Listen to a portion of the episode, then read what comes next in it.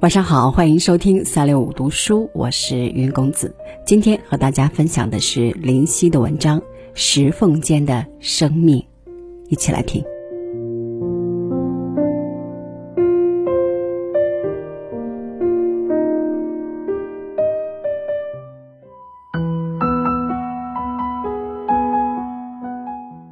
石缝间倔强的生命，常使我感动的潸然泪下。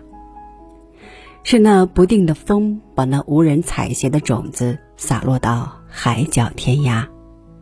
当他们不能再找到泥土，他们便把最后一线生的希望寄托在这一线石缝里。尽管他们也能从阳光分享到温暖，从雨水里得到湿润，而唯一有那一切生命赖以生存的土壤，却要自己去寻找。他们面对着的现实，该是多么严峻！于是，大自然出现了惊人的奇迹：不毛的石缝间丛生出倔强的生命，或者只就是一簇一簇无名的野草，春绿秋黄，岁岁枯荣。它们没有条件生长宽阔的叶子。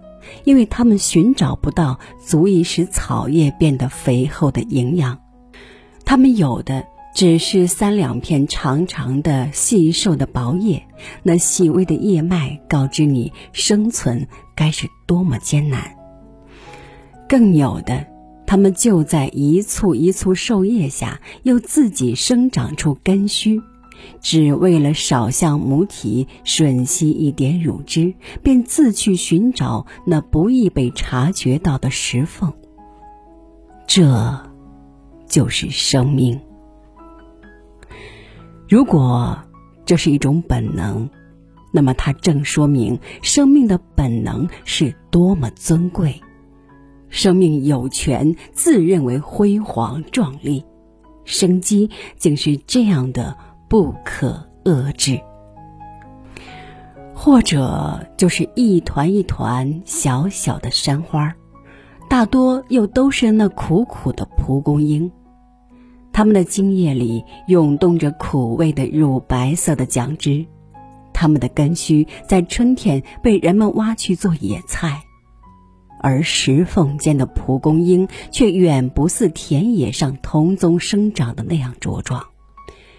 它们因山峰的凶狂而不能长成高高的躯干，它们因山石的贫瘠而不能拥有众多的叶片，它们的茎显得坚韧而苍老，它们的叶因枯萎而失去光泽，只有它们的根竟似那柔韧而又强固的金条，似那柔中有刚的藤蔓，深埋在石缝间狭隘的间隙里。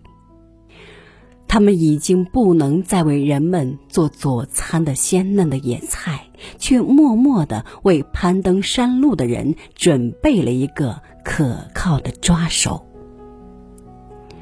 生命就是这样的被环境规定着，又被环境改变着。适者生存的规律尽管无情，但一切的适者都是战胜环境的强者。生命现象告诉你，生命就是拼搏。如果石缝间只有这些小花小草，也许还只能引起人们的哀怜；而最为令人赞叹的，就是在那石岩的缝隙间，还生长着参天的松柏，雄伟苍劲，巍峨挺拔。它们是高山。有了灵气，使一切的生命在他们的面前显得苍白逊色。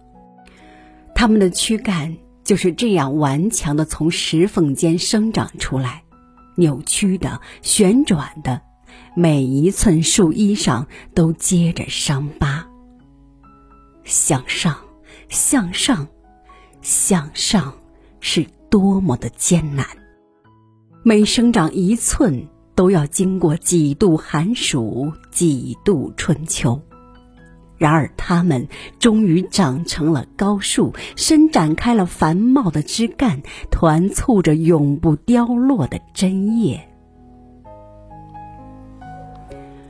它们耸立在悬崖断壁上，耸立在高山峻岭的峰巅。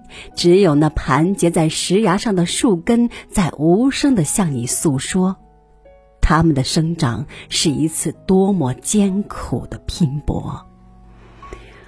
那粗如巨蟒、细如草蛇的树根盘根错节，从一个石缝间扎进去，又从另一个石缝间钻出来。于是，沿着无情的青石，它们延伸过去，像犀利的鹰爪抓住了它们栖身的岩石。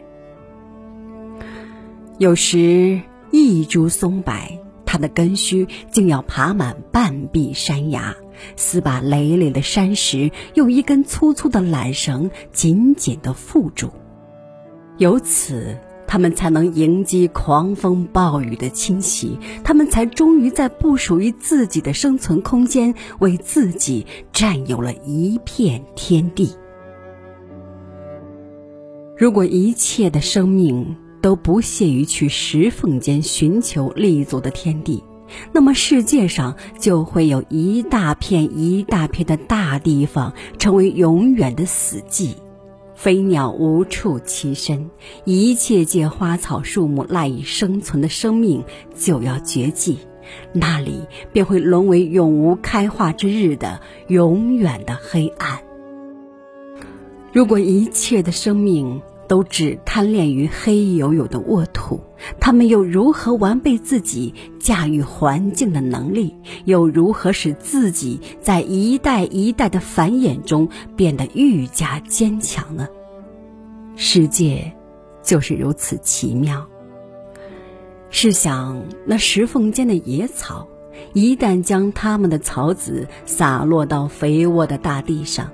它们一定会比未经过风雨考验的娇嫩的种子具有更为旺盛的生机，长得更显繁茂。试想，那石缝间的蒲公英，一旦它们的种子撑着团团的絮伞，随风飘向湿润的乡野，它们一定会比其他的花卉生长的茁壮，更能经暑耐寒。至于那顽强的松柏，它本来就是生命的崇高体现，是毅力和意志最完美的象征。它给一切的生命以鼓舞，以榜样。愿一切生命不至因飘落在石缝间而凄凄意意。愿一切生命都敢于去寻求最艰苦的环境。生命正是要在最困厄的境遇中发现自己、认识自己，从而才能锻炼自己、成长自己，直到最后完成自己、升华自己。石缝间顽强的生命，它既是生物学的，又是哲学的，是生物学和哲学的统一。它。又是美学的，作为一种美学现象，它展现给你的不仅是装点荒山枯岭的层层葱绿，它更向你揭示出美的、壮丽的心灵世界。石缝间顽强的生命，它是具有如此震慑人们心灵的情感力量，它使我们赖以生存的这个星球变得神奇、辉煌。